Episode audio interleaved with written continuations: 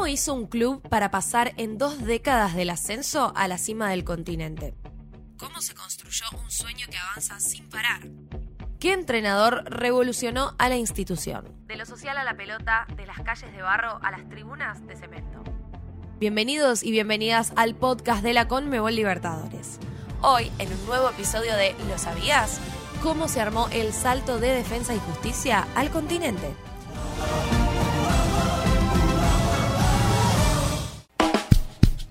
Melina de Piano y Bárbara Roskin los saludan. ¿Te parece si arrancamos? ¿Cómo no, Meli? Kermés, rifas, pastafrola y palo enjabonado. Tras pelearla y organizar a la comunidad, en diciembre de 1977, Defensa y Justicia logró afiliarse a la AFA como un equipo de fútbol profesional. Detrás de una de esas tribunas donde religiosamente se toca el himno argentino, había un matadero desde el que salía carne para toda la zona. La avenida Novak, por donde se entra el Norberto Tito Tomagelo, Apenas hace dos décadas era de barro, pero hace una década la historia cambió. El halcón, al que le dicen así por su relación, por su vínculo con la línea 148 de colectivo, vuela cada vez más alto. En 2003 dio un pequeño paso que consolidaría la historia 15 años después. El club le compró unos terrenos al representante de jugadores colombianos Carlos Quieto y fundó Bosques. La inversión en infraestructura deportiva fue el primer paso para la revolución. Diez años más tarde, de la mano de Diego Coca, llegó el ascenso a primera. Semejante logro generó tres ventas importantes. La salida de Juan Martín Lucero, Brian Fernández y Fabián Bordagaray generaron un capital que permitió construir las plateas. Defensa y Justicia se consolidaba como una institución de primera.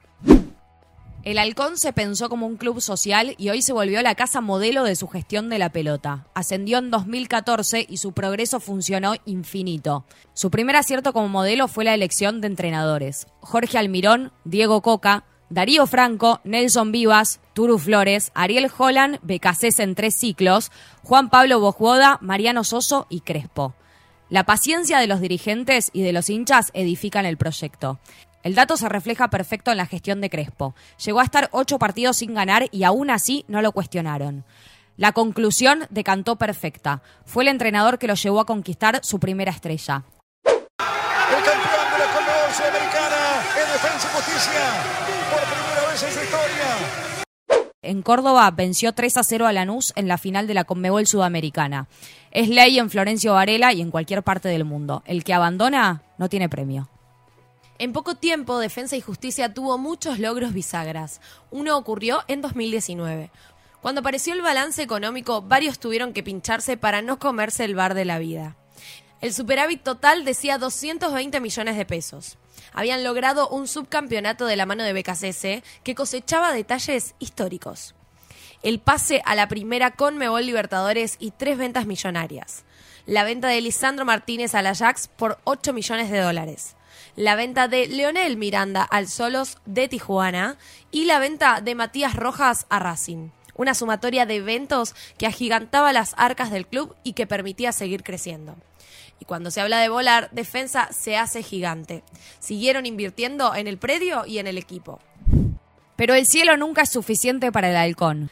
Tras haber logrado la Conmebol Sudamericana, le tocaba disputar la Recopa Conmebol contra Palmeiras. Dos noches para siempre, porque la ida fue en Buenos Aires y los de Abel Ferreira se impusieron 2 a 1.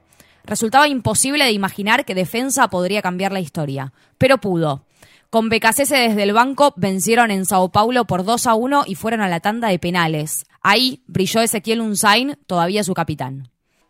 Ahora las tribunas del estadio tienen dibujadas dos estrellas. La Conmebol Sudamericana y la Recopa son el orgullo de Varela y un modelo para seguir para el resto del mundo.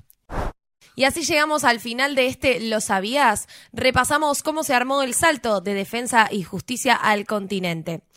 Muchas gracias por estar del otro lado. Los invitamos a seguir todos los contenidos que hacemos en las distintas plataformas de la Conmebol Libertadores y empezar a seguir nuestro canal de Spotify para no perderse los últimos estrenos de episodios. Nos encontramos en la próxima.